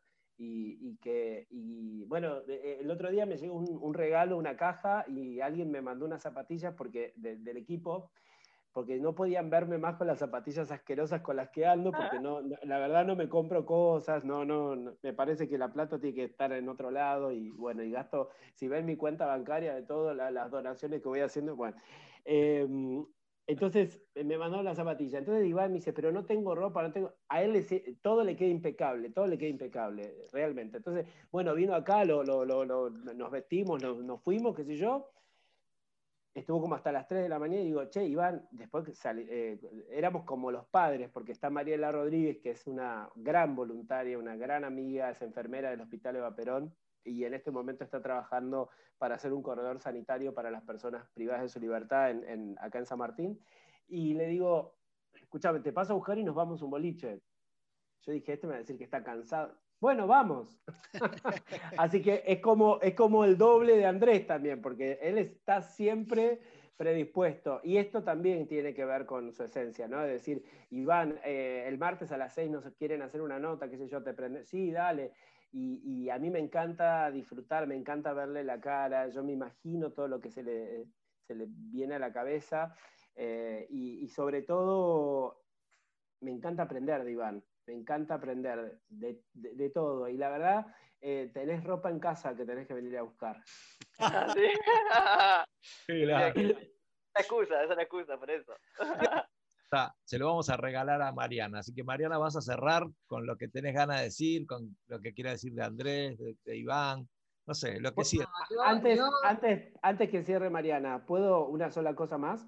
No, Andrés, ¿cómo no? Sí, Una sola cosa más. Dale, Eh, dale. Sé, que, sé que esta radio la escuchan muchos jóvenes y, y yo les pido que, que- que- que sigan disfrutando. Yo disfruté mucho mi, mi- mi adolescencia, disfruté mucho mi juventud, la sigo disfrutando porque soy muy joven. Eh, que solamente miren al lado, al costado, enfrente. No hace falta ir a ninguna provincia, no hace falta ir a ningún otro país. ¿no? Acá, en, en- en lo que, en- en nuestro, en nuestro lugar de confort. Seguramente al lado o enfrente hay alguien que necesita el abrazo o solamente necesita el oído. A veces ni siquiera una palabra. Y los invito y las invito a que conozcan Justicia Restaurativa Argentina.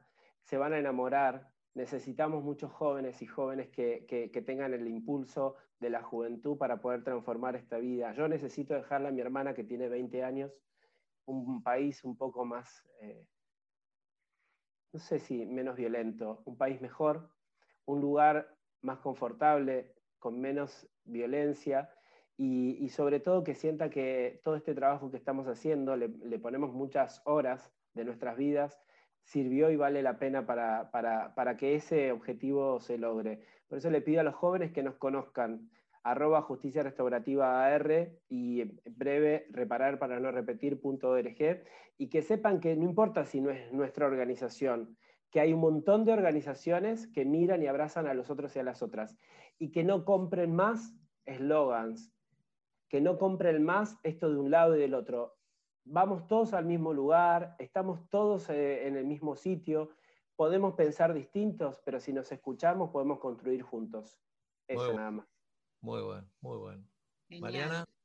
Bueno, yo me quedo un poco con esto que dijo Andrés, que también lo vivenciamos, la otra vez tuvimos una charla con una psicopedagoga amiga, Natalia, que fue espectacular, hablamos de empatía, hablamos de esto de los vínculos, y me parece que concientizar, y lo decimos no de una manera romántica, ¿no? sino de una manera científica, somos uno, y es literal, ¿eh? somos uno. Lo que le pasa al de al lado, te todos estamos atravesados por las mismas emociones, en el lugar del mundo donde estemos. Todos, absolutamente todos, tenemos las mismas emociones. Y si no miramos un poquito más alrededor, lo que tenemos alrededor nuestro y lo que pasa, va a ser muy difícil que podamos vivir con esa paz que todos anhelamos. A mí me parece que hay dos puntas que son claves. Yo, Andrés, y esto te mandé por mail el convenio con la UCI porque quiero como directora de la carrera que lo tengamos firmado, más allá del vínculo que tenemos vos y yo, eh, sabés que lo vamos a hacer institucional, y me parece que hay dos puntas que son claves, la prevención y la restauración. Lo del medio más o menos va, pero si no prevenimos, si no restauramos, es imposible vivir en sociedad de una manera armónica. Así que bueno, ese es el compromiso y me quedo y cierro con reparar para no repetir. Esa frase para mí fue lo mejor. Así que gracias, gracias Iván, Andrés, a ustedes. Muy Bueno, bueno. un lujo, un lujo tenerlos a los tres. La verdad fue maravilloso. Ya después le vamos a pasar el link con el programa, así que Iván, después cuando hagas proselitismo, acordate de nosotros, que bueno, que digamos, esto- eh, por favor. Cuando Iván sea presidente, digo, mira, ¿te acordás, ¿te acordás el flaquito que hicimos el reportaje? Mira dónde llegó. ¿Qué tal? Y, Este, y no me equivoqué, Mike, ¿eh? lo que yo presentía, digamos, al principio del programa, creo que se, se cumplió y, y lo superamos, ¿no? De que no- nos íbamos a llevar no solo enseñanzas, sino vivencias y experiencias de, de vida, ¿no? Y, y Sí. la verdad que no- nos vamos eh, llenos, llenos. Y, y bueno, agrego una frase como para cerrar así, un eslogan, como decía Andrés, este, creo que son medios trillados y por ahí han sonado antes, pero me parece que, que, que aportan y son que, que todos, todos somos más y todos juntos podemos. Está muy bien, y es así, es así, por más que sea repetido, es real, y, ojalá, ojalá lo cumpliésemos, ¿no? Yo voy a terminar con un cuento. A mí me encantan los cuentos, soy un fascinado de los cuentos. Primero porque debe ser porque con los, con los cuentos tienen poder de síntesis y yo no tengo, entonces admiro la síntesis. Y con un mensaje que tiene que ver con que muchas veces no nos damos cuenta que tenemos mucho más cosas, mucho más poder, mucho más mucho más, eh, muchas más virtudes de las que creemos y mucho más volu- voluntad. Lo que pasa es que a veces no, la, no, no las encontramos en nosotros mismos. Y el cuento tiene que ver con esto. Una vez me lo contó alguien y me quedó así sellado y me encanta porque creo que habla de esto. Allí en la, en la antigüedad pasaba un rey con un carruaje y sus súbditos y demás y de pronto había un linchera tirado en- al costado de, de la carretera, ¿no? Y entonces lo ve durmiendo al linchera y, le, da, le da pena al, al- al- rey y le pide a los súbditos que, que paren el carruaje, baja, se acerca y lo ve que estaba durmiendo y no lo quería despertar. Pero se preocupó y dijo, este hombre tiene que cambiar la vida. No, no, no puede seguir así. Entonces le pide a los súbditos que le den un par de monedas de oro. Dijo, traeme un par de monedas de oro. Y el súbdito lo mira como diciendo, ¿un par de monedas de oro? ¿Te parece? Sí, sí, tráemelas, tráemelas que se lo voy a dar para que a este hombre le cambie la vida para siempre. Entonces, bueno, le pone un par de monedas de en el bolsillo y se va. Y entonces él le dice a los súbditos, bueno, este hombre cuando se despierte le va a cambiar la vida para siempre y ya no será la vida que, que tuvo hasta ahora. Al cabo de dos o tres años vuelve a pasar el rey por allí y ve al linchera en la misma situación, pero despierto esta vez. Y, le dice, y lo mira como diciendo, no puede ser, pero ¿qué pasó? Entonces hace detener el carruaje, baja, se acerca y le, se pone a dar una conversación y en un momento le pregunta, le dice, pero vos no viste nada en vos, nada distinto, no, no, no, su majestad le dice, no, pero seguro, pero, pero, y como que no se animaba a decírselo. Y entonces en un momento se lo dice, le mirá, yo había dejado un par de monedas aquí, no, no, me di cuenta. Y entonces se toca los bolsillos y ahí descubre que las tenía.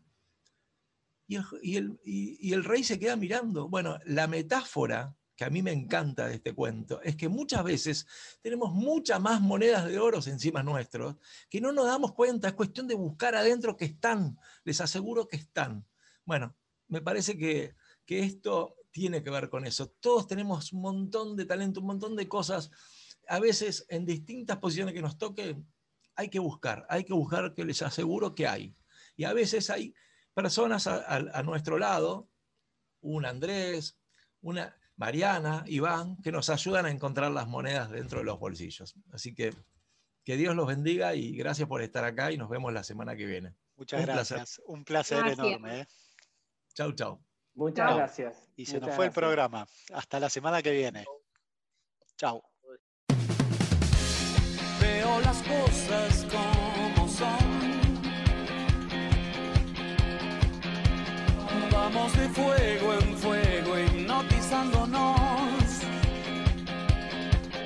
Y a cada